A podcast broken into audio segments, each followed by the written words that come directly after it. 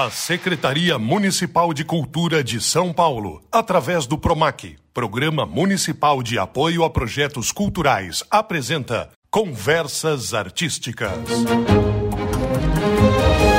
Salve, salve! Olá, este é o programa Conversas Artísticas Hoje em gravação diretamente do Céu Parque Veredas. Eu sou Paulo Bonfá. E eu sou a Camila Sroud. Eu vou te acompanhar aqui junto com o Paulo em uma série de papos muito bacanas sobre arte, sempre em parceria com a Coordenação Cultural dos Céus, hoje no caso o Céu Parque Veredas. Estamos cumprindo aqui os protocolos de segurança sanitária, mantendo o distanciamento, higienizando os objetos e as superfícies e também utilizando máscaras. Exatamente. Fazemos isso o tempo todo para garantir a segurança e a saúde de todos os nossos convidados e de todas as pessoas aqui do céu. Já está conosco Rude Campos, nosso convidado de hoje. Tudo bem? Seja bem-vindo. Obrigado, Paulo. Valeu, Camila. Prazerzão estar aqui com vocês. Muito legal poder receber você, que tem uma experiência de audiovisual que pode ser ligada à música. A gente falando sobre diferentes estilos da música pop, popular, tradicional brasileira e pensando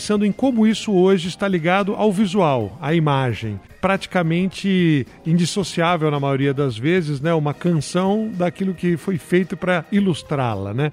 Você tem uma experiência bacana como diretor e também como produtor, né? É como você vê hoje esse cenário, né? Da música com a produção do que antes era apenas um videoclipe. É, hoje eu acho que a, a música, ela tá... Quando você pensa no lançamento de uma música, ela tá imediatamente ligada a um lançamento audiovisual de alguma maneira, né? A gente chama de, de videoclipe, mas na, na prática esse nome pode significar muitas coisas, né? sempre teve diversas maneiras de expressar isso na linguagem, né, que era utilizada, mas hoje também no formato, né, até mesmo no investimento, né? Hoje em dia é muito impensável um artista lançar uma música e não, não gravar pelo menos um videozinho dele tocando na sala de casa. Quer dizer, o que antigamente eventualmente era só o fonograma, né, a parte do áudio registrado que ia para uma rádio para ser tocado, agora tem que sair num pacote. Isso. Hoje até mesmo como é lançado um álbum já está diferente, né? Hoje em dia é muito mais comum você ver os artistas lançando as músicas individualmente ou até em pacotes pequenos, né? Até os grandes artistas ainda lançam são CDs, mas principalmente quando a gente pensa em artistas independentes, eles geralmente lançam uma música, trabalham aquela música.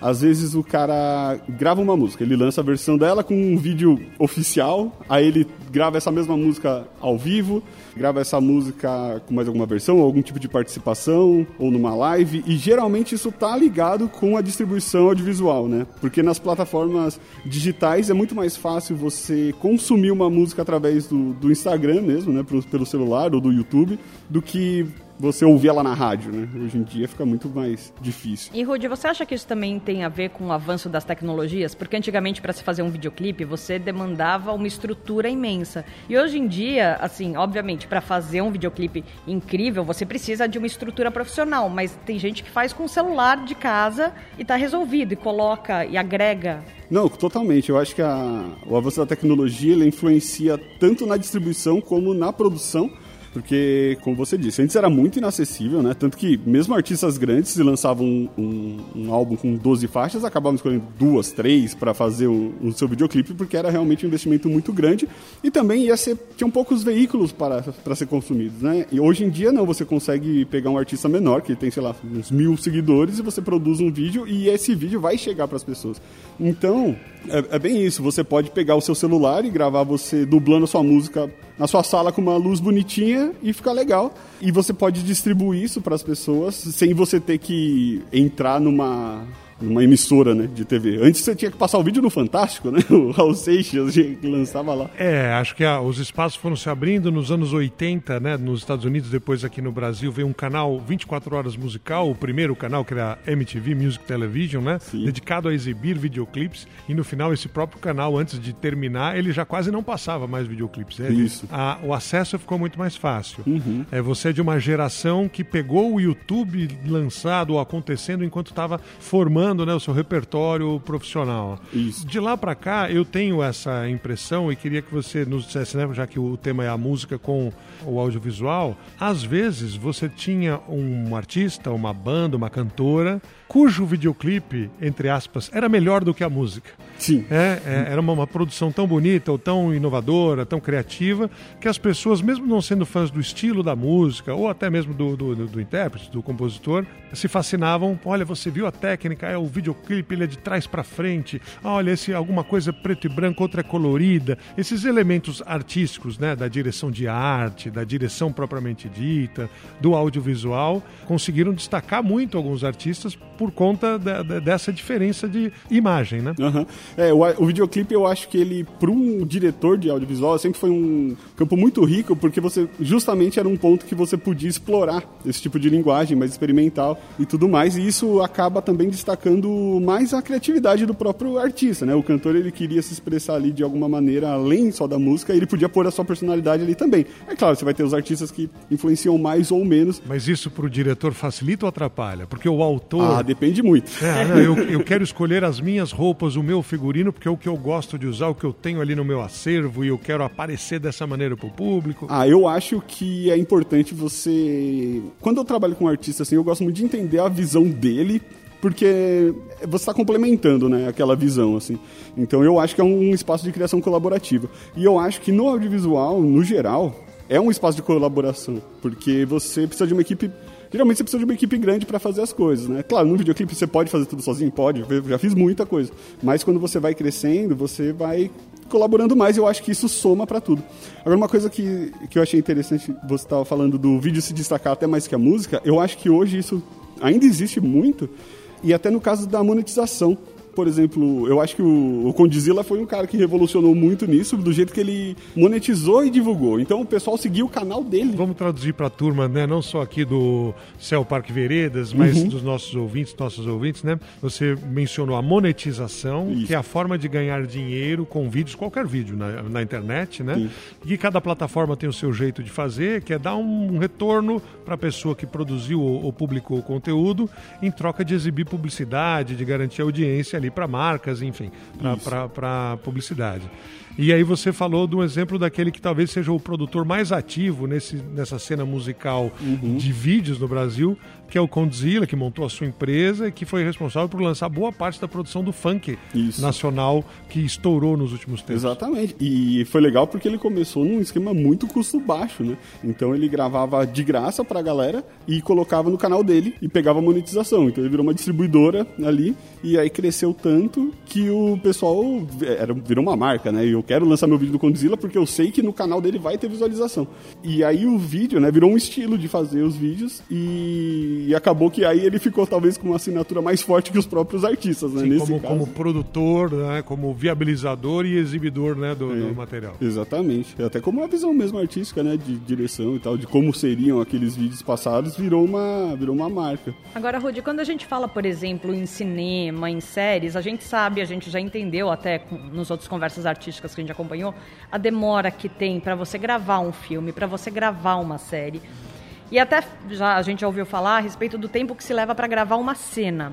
Um clipe musical, ele costuma ter o quê? Entre 3 e 5 minutos, assim, uma média? Uma média. Quanto tempo se leva para gravar um videoclipe? Então, o videoclipe ele pode ter inúmeras maneiras de serem feitos, né? Tem um amigo meu que ele é especialista em fazer videoclipes para o público gospel e ele trabalha com uma produtora que eu não vou lembrar o nome, mas é parecido com esse lance do Condizilo. Eles são quase que uma gravadora. Ele faz dois clipes por dia. Ele grava. Todos os dias é uma linha de produção. É uma linha de produção. Para quem, inclusive, está nos ouvindo e fala, ah, esses artistas, né? Puxa, vai lá uma vez por semana, à noite faz o show. Na realidade, tem uma outra visão que é, inclusive, de fazer a roda girar, né? Pra caramba. Então, aí é um esquema quase uma, uma fabriquinha, né? Assim, tipo. Mas tem um padrão nesse sentido. Tem um padrão. Né? Existe um padrão. Agora, a gente já fez clipes mesmo que a gente demorou putz, uns seis meses, porque. Nossa entrava toda uma parte de pré-produção, de pesquisa histórica, de figurino. Era um clipe de uns 14 minutos também, de locação e tal, porque era um, era um videoclipe que retratava o momento do descobrimento do Brasil e tal. Então foi tudo feito com muito cuidado, muito tempo né, de, de produção. Foram mais de oito dias de gravação, então muito tempo para editar, para refinar. Então a resposta é depende. Mas assim, numa média, desculpa, Paulo, numa média, quantas vezes o cantor canta aquela música inteira? Uma média? Até o vídeo. Assim, digo, numa produção tradicional. Sim. Porque quando a gente assiste, a sensação que às vezes dá é que, ah, gravou duas vezes ali a música, Ah, cantou não. duas vezes e acabou. Ah, não. É, aí varia muito. Ó, eu diria que assim, na maioria das vezes a gente grava um videoclipe em um dia. Pelo menos a Master Shot, que é o que a gente considera a- o artista cantando, né? Ou a banda executando aquela música, vai mais ou menos um dia. Ah, e aí vai lá umas 30 vezes, toca a música inteira. pra- Mas a sua resposta acho que já abre até uma outra, uma outra pergunta, né? Um videoclipe que retrata uma época histórica e que tem ali um, um roteirinho e uma dramaturgia envolvida, uma reconstituição de época, um estúdio ou um local que você precisou preparar para poder gravar, porque é de noite, é de dia, vai lá. E você tem o extremo oposto, que é a pessoa poder, é, ou a banda, ou o artista musical, tá num ensaio, tá dentro de um estúdio, ele tá simplesmente registrando a performance dele enquanto cantor ou intérprete ali e a sua, seu, o seu acompanhamento. E no meio do caminho, imagino as gravações ao vivo. É quando a pessoa registra o seu espetáculo, ah, eu tô fazendo um show, tô num palco, num bar, tô num palco, num parque, e aquilo é um show de verdade, com uma plateia de verdade que não tá lá ensaiada. Sim. Ela não foi ali para fazer a figuração, como a gente diz né, no audiovisual, que é compor a cena sem interferir, né, mas obedecendo ao diretor. Acho que são desafios diferentes, né? São, é, é bastante diferente. Você precisa de uma estrutura diferente. É que assim, o precisa também é, é aquilo, né? Vai da necessidade de, de quanto você pode. Dá pra resolver com o celular na mão, mas dá pra ser muito mais legal se você tiver 25 câmeras. Nesse caso é o orçamento que determina. Exatamente. Quanto de dinheiro disponível tem para bancar do começo ao fim aquela produção. Isso, o o orçamento e a visão artística também, né? Porque às vezes o cara pode ter um orçamento grande, mas ele quer um plano sequência, né? Que é uma imagem sem corte. Então ele quer, por exemplo, ah, eu quero captar eu tocando e eu quero que as pessoas vejam que o que eu toquei foi isso mesmo, que eu não teve nenhuma interferência da edição e tudo mais. Isso pode acontecer. Mas geralmente o que vai variar é isso. A gente gravou uma vez um show ao vivo, né? Do Edu Falaschi com uma orquestra. Aí a gente tinha 25 O artista era o Edu Falaschi. Isso. Tá, tá no YouTube, inclusive, é o Temple of Shadows. E ele é um cantor do estilo heavy metal. É, estilo heavy metal. Heavy metal nacional, quer dizer, heavy metal produzido no Brasil. Exatamente, heavy metal melódico é bem virtuoso. E nesse tipo de música é muito importante saber o que você está gravando, para quem você está gravando, né? E o que, que é importante para aquele público. Nesse caso do heavy metal, por exemplo, o público geralmente é muito interessado em música mesmo. Então ele quer ver o guitarrista lá fritando a guitarra, ele quer ver o cara- a técnica do cara. Então esse é um estilo de música que não, eu não gosto de trabalhar com pouca câmera, porque eu gosto de ter muito detalhe, para o cara conseguir ler tudo. Então, ah, aquele momento tem uma frase de baixo. Eu tenho que mostrar. Falando sobre música, né? A frase de baixo é o jeito que se explica o momento de passagem do instrumento baixo Isso. tocado ali, É. mas com destaque na música. Exatamente, porque o baixo geralmente nunca, você não tá nem ouvindo ele. Aí tem uma hora que ele faz dururururu, e aí é a única hora que que ele tem um destaque e você não mostra aquilo, para um heavy metal isso mata muito. Agora, se você vai gravar um artista pop, é diferente, né? Tipo, você vai gravar a Anitta, o pessoal quer ver a Anitta. então você quer ver o show, o espetáculo, mas o, você não tá ali necessariamente para mostrar cada detalhezinho de cada Você falou de uma orquestra. Às vezes, alguns conjuntos musicais de samba têm muitos integrantes. Sim. Né? Então, você tem lá em cena 11, 12 pessoas. Aham. E aí, entendo também que circular nesse espaço é um desafio para fazer ter a ver com a música, com o ritmo que está sendo apresentado. Mas e os extremos? Vou dizer para você, e nem sei se está no teu repertório, né, enquanto produtor, diretor e tudo mais, um espetáculo acústico Uhum, de um artista, voz e violão, sim. quer dizer, algo intimista, né? Olha, eu vou executar um- uma peça de bossa nova que pode seguir muito bem com voz e violão. Aham. E no outro extremo, um DJ.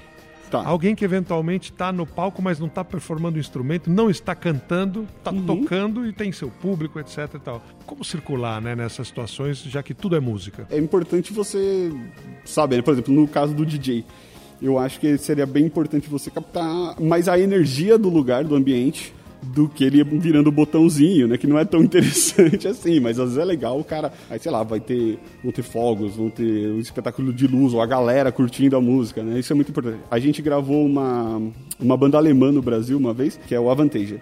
A gente fez um clipe da música ao vivo e era, uma, era um lançamento. Então a gente fez eles tocarem quatro vezes a música, porque a gente queria que a plateia soubesse cantar o refrão da música. Então aí a gente ensaiou a Ah, Quase que plateia. ens- ensinando a plateia para que eles participassem da parte audio- audiovisual. do- É, do- do vídeo. exatamente. A gente tocou antes do show, depois tocamos no show de novo, então a galera foi empolgando ali, né? Mas é claro que tem que fazer isso com cuidado para também não cansar a plateia. Esse foi um ambiente bem diferente. Agora, por exemplo, no ao vivo, no violão, Eu acho que o que vai mudar muito a linguagem é, de novo, qual que é a qual que é o sentimento que aquela música quer passar, né? Provavelmente vai ser uma coisa mais intimista, tipo uma bossa nova. Você não vai precisar ter um monte de câmera, porque não é interessante você ter um monte de câmera, ter muito rápido os cortes. Num heavy metal, no rock, é legal você ter movimento, é legal você ter cortes rápidos, porque você traz aquela empolgação junto, né? No caso do DJ, o que, que as pessoas querem sentir quando elas estão ouvindo aquela música, né? Você quer que o cara tenha vontade de estar naquele show, então é legal você mostrar que esse show é legal pra caramba, assim, mais do que, tipo, o cara é um músico virtuoso, né? Então acho que é essa vibe. Rudi Campos está aqui com a gente, direto do Céu Parque Veredas, no Conversas Artísticas. Rudi, me conta uma coisa. A gente viveu agora, está vivendo um momento de pandemia em que as lives musicais se tornaram um grande repertório dos artistas e da população. Porque em um momento uhum. em que não se pode haver o contato, os artistas logo caíram para para as lives. E no comecinho da pandemia, eu lembro que assim, era uma chuva de lives e estava todo mundo descobrindo aquele formato. Isso. De repente, agora que a gente já passou de dois anos quase de pandemia, é um formato que já se tornou um pouco, já caiu num lugar comum. Uhum. Como é que você vê essa evolução desse surgimento das lives artísticas? Como que ela se desenvolveu na pandemia? Em que momento que a gente está vivendo? E a, a, participação, a sua participação, uhum. né, como profissional da, da área nesse caminho também, né? Porque acho que os próprios produtores de conteúdo também foram pegos de surpresa e tiveram que adequar seus, seus meios de produção. Não, completamente. Por sorte, no começo da, da antes da pandemia a gente já fazia lives, né? Já tinha um, alguma experiência com isso, então foi tecnicamente não teve tanto desafio para fazer, mas realmente a live salvou um pouco a vida ali no começo da pandemia, antes de dar tudo normal. Acho que foi uma bolha, né? Que todo mundo fez. Daí foi muito legal assim a princípio, né? Tinha aquele contato perto com o artista, né? Eu, o da Sandy Júnior, eu lembro que foi muito marcante, né? Que só cara ficou no quarto, alguma coisa assim. Aí acho que era um momento que estava de muita incerteza, né? Embora ainda esteja, no começo da pandemia foi muito pior, né? Do que agora, nesse sentido, assim. Agora a gente já está mais adaptado a, a viver desse jeito maluco. Mas eu acho que cansou um pouco, né? Porque a diferencial da live acho que era de ter ali os caras ao vivo fazendo alguma coisa diferente. Porque o conteúdo desses artistas você encontra muito em streamings, né? É fácil e tal. Então acho que perdeu um pouco do apelo por causa disso. Hoje está bem raro, né? De ver lives. A gente produziu algumas, foram legais, mas também foi bem no começo da pandemia. A gente fez algumas, acho que nos primeiros seis meses ali. Depois as lives musicais deu uma deu uma cansada. E com relação a, a esse paralelo, né, quando você está transmitindo ao vivo, uhum. o que normalmente antes só os canais de televisão faziam em ocasiões muito especiais, né? Olha, vai ter um show ao vivo e é um festival, ou é o desfile do carnaval, que é também musical. Uhum. Nessa transmissão feita de pessoa a pessoa, quer dizer, dentro da casa de um artista, com a banda colocada, você também não tem as variáveis de controle, né? Qual é a acústica daquele lugar? Ele não é um estúdio. Uhum. Ah, como é que passa o sistema, coloca o sistema de som ali? Bom, lá não estava preparado para ter essa luz, é, para ter esse, esse, pessoal todo circulando, ah, o espaço, o recuo, né? A distância que você precisa ter para pôr as suas câmeras.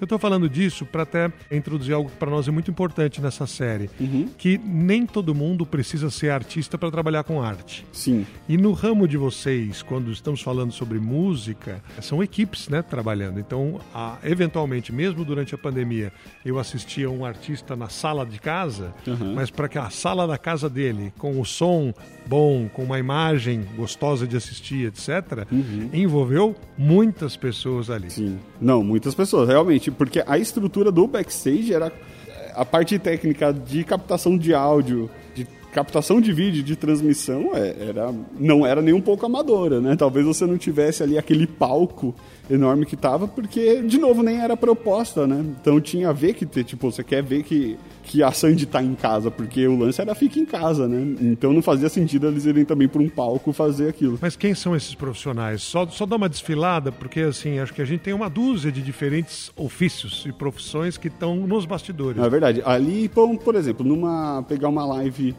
média uh, de um artista. Ali você tinha toda a estrutura do, do próprio artista, né? Então os holds, né? O cara que vai afinar a guitarra vai deixar pronto, né? Vai, vai fazer as trocas dos instrumentos. Você vai ter os engenheiros de som, né? Ali os técnicos de palco, porque é o quarto, mas é um palco, né? Então tem que chegar os cabeamentos tudo certinho, então as transmissões sem fios, além dos próprios músicos, né? Que estão ali acompanhando muitas vezes. Você tem um engenheiro de vídeo para fazer essa parte da transmissão mesmo, que é o cara que vai cuidar tecnicamente para o sinal chegar no streaming que seja, né, no YouTube ou qualquer outra, outra plataforma. Você tem uma direção mesmo de vídeo normal, então o pessoal que está ali coordenando as câmeras, que vai definir que enquadramento vai ser usado, como que isso vai funcionar. Você tem os cinegrafistas, né, que são os cameramans, então os caras que muitas vezes não tinham um controle real time da, das lives, né? Muitas lives era posicionadas as câmeras e elas ficavam, mas aquilo teve que ser posicionado por alguém. Alguém pensou naqueles enquadramentos para eles funcionarem quando não tinha operação.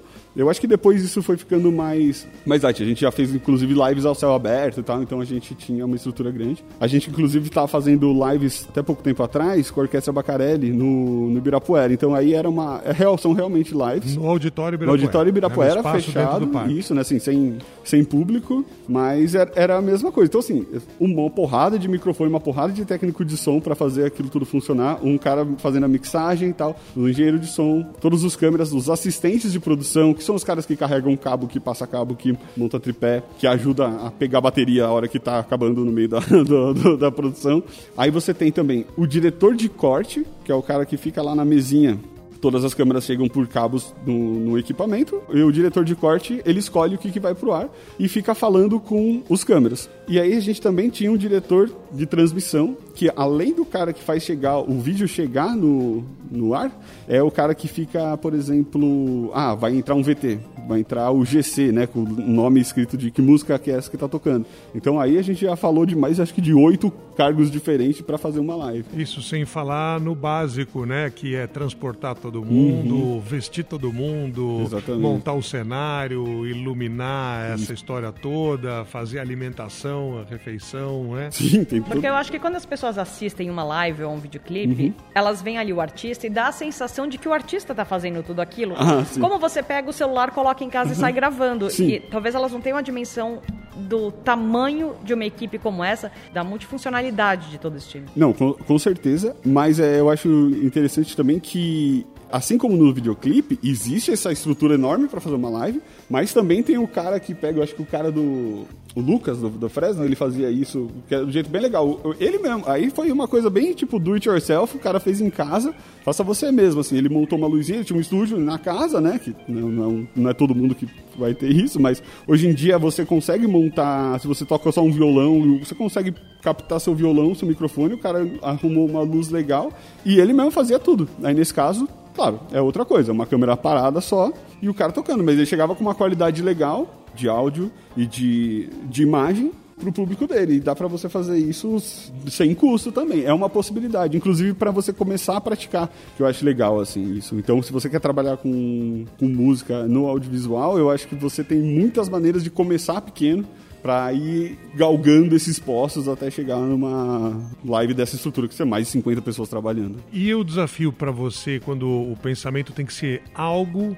que funcione, acompanhando a música, seja do jeito que for a ideia do visual, mas que funcione na tela de um smartphone na palma da mão, com poucas polegadas, uhum. numa tela de cinema, se for o caso, no meio do caminho a televisão, o computador, um tablet, enfim, é, muitas possíveis telas diferentes para assistir o mesmo ao mesmo conteúdo. Mesmo conteúdo. É, isso é, é, bem difícil, assim. O que eu acho importante é você tentar entender qual é o seu principal veículo. Hoje em dia a gente sabe que o material que vai transmitido para a internet, ele é putz, mais de 70% consumido no celular. Então, eu, eu na parte da linguagem, eu acho que isso faz mais diferença. Se você vai ter o pessoal trabalhando no celular, você não vai usar uns planos gerais enormes, montando, mostrando paisagens e castelos e o, o cara que você quer tá dando texto, ele tá pequenininho na tela. Então, valoriza muito mais closes, muito mais o, o rosto do performer, né? Se for o caso, então, o instrumento, então eu trabalho mais com closes nesse caso. Se eu sei que é uma coisa que vai ser transmitida num streaming, e aí essa divisão já vai ser diferente, o cara vai assistir no, no streaming mesmo, né? E, então eu já consigo trabalhar maior, porque eu sei que o, muita, uma grande parte desse público vai assistir isso numa tela de 50 polegadas, e aí eu já consigo trabalhar com uma linguagem mais próxima do cinema, já são planos mais abertos e tudo mais. Sem contar que tem um mínimo de malandragem ali para você saber que hoje em dia, além do tamanho da tela, o que mais dificulta para mim são os formatos das telas. É, as proporções, né, horizontal e vertical. Isso aqui vai ser um retângulo mais achatado ou mais quadradão? Exatamente. Isso eu acho que é a maior dificuldade. Então você tem que gravar já sempre dando margem para essa adaptação. Mas você fez, fez aí uma analogia, acho que para deixar aí uma ilustração bem fácil, né, para todos os ouvintes, é como uma partida de futebol, né? Isso. Se você pega a imagem que mostra o campo inteiro numa tela pequena, você não vê onde está o jogador nem a bola. Isso. E se você faz uma transmissão só com as câmeras aproximadas, os closes, né, que você mencionou, Uhum. para quem está numa televisão fica insuportável. É, você não tem noção espacial, Você né? não tem o, o tamanho que você precisa. Então, o desafio acho que está na adequação que você mencionou. Uhum. Para onde vai? Antes as pessoas pensavam apenas para qual público eu quero falar, né? com quem eu quero falar. Agora eu preciso entender onde que eu vou encontrar essas pessoas para saber a melhor forma de entregar. Exatamente, porque isso pode fazer com que você faça. Aí depende muito da complexidade do, do orçamento do projeto. Pode ser mais interessante você fazer duas captações. Então, por exemplo, você fazer uma captação. Eu vou gravar um clipe curto. Grava duas vezes com duas propostas diferentes. Pode ser uma possibilidade. Você vai gravar um, só um cara tocando num take, por exemplo. Às vezes vale muito a pena você gravar normal pensando na TV e você vai gravar pensando no, no Instagram, por exemplo, aí você já grava na vertical. Porque aí você resolve os dois problemas sem ter muita perda. Porque é, a- o enquadramento muda, você, como quando você está pensando a fotografia, quando você está com a câmera na mão, instintivamente muda o, o enquadramento. Então você pode gravar deitado pensando em cortar do lado, só que ele vai perder um pouco para quando você faz isso especificamente. É o famoso câmera na horizontal que, para quem for exibir numa outra tela, perde a esquerda e perde a direita, Exato. ou para vertical que sobra espaço à esquerda e sobra espaço à direita. É, então, e aí a adaptação é ficar sempre meio acochambrada, assim, então... Até porque o público ficou muito mais exigente de um tempo pra cá, né? Porque antigamente, se você tinha ali a televisão, você só tinha aquilo a te oferecer. Hoje em dia, se você começa a assistir uma coisa e você não gosta, você pula pro próximo. E isso é o que move a indústria também, de certa forma. Então deve ser difícil fazer um produto que de fato agrade o público. E tem mesmo aquela história de você pegar o público logo no comecinho do vídeo? Tem, e o problema mais difícil eu acho que é que cada vez o comecinho é mais comecinho mesmo, né? Então, tipo, você ia estudar livro de roteiro, o cara tava pensando em cinema e falava, não, você tem 20 minutos pra segurar a audiência, agora você tem dois segundos. Então, tipo, porque é muito rápido é, esse pulo, né? E realmente é muito, a concorrência é muito feroz. Ao mesmo tempo em que a popularização ajuda porque é isso, né? É muito mais fácil de você entrar. Também tem muita gente entrando, e muita gente boa fazendo coisas e, e entendendo mais o público e também até nisso, vai cada vez mais nichos, né? Então, E certamente a gente vai ver artistas musicais, então, caprichando mais no início da música, de repente, Ah, porque sabem que se não tiver essa pegada no começo, começo bombástico. vai competir por atenção e vai perder o seu, o seu fã. Tem trailer agora que tem trailer antes do trailer, né? A Marvel vai lançar um filme, no começo tem 3 segundos de tan, tan, tan, aí entra o trailer. Ah, Pra música é a mesma coisa, a ideia é você captar o cara ali no começo. Nem que você faça um. Você quer levar o cara pra assistir seu clipe inteiro. Mas você vai fazer uma peça pra chamar o cara pra assistir esse vídeo inteiro, aí o comecinho tem que te agarrar logo de cara pra deixar ele curioso e, e tentar ver. Rude Campos, nosso convidado no Conversas Artísticas de hoje aqui no Céu Parque Veredas. Foi muito bacana acompanhar essa tua visão do audiovisual que promove a música e vice-versa. Obrigado, espero que você tenha gostado tanto quanto a gente. Valeu, Paulo, valeu, Camila, foi muito legal estar aqui. Muito obrigado e quando precisarem, estamos de volta. Muitíssimo obrigada, Rudy. A Secretaria Municipal de Cultura de São Paulo, através do PROMAC, Programa Municipal de Apoio a Projetos Culturais, apresentou Conversas Artísticas.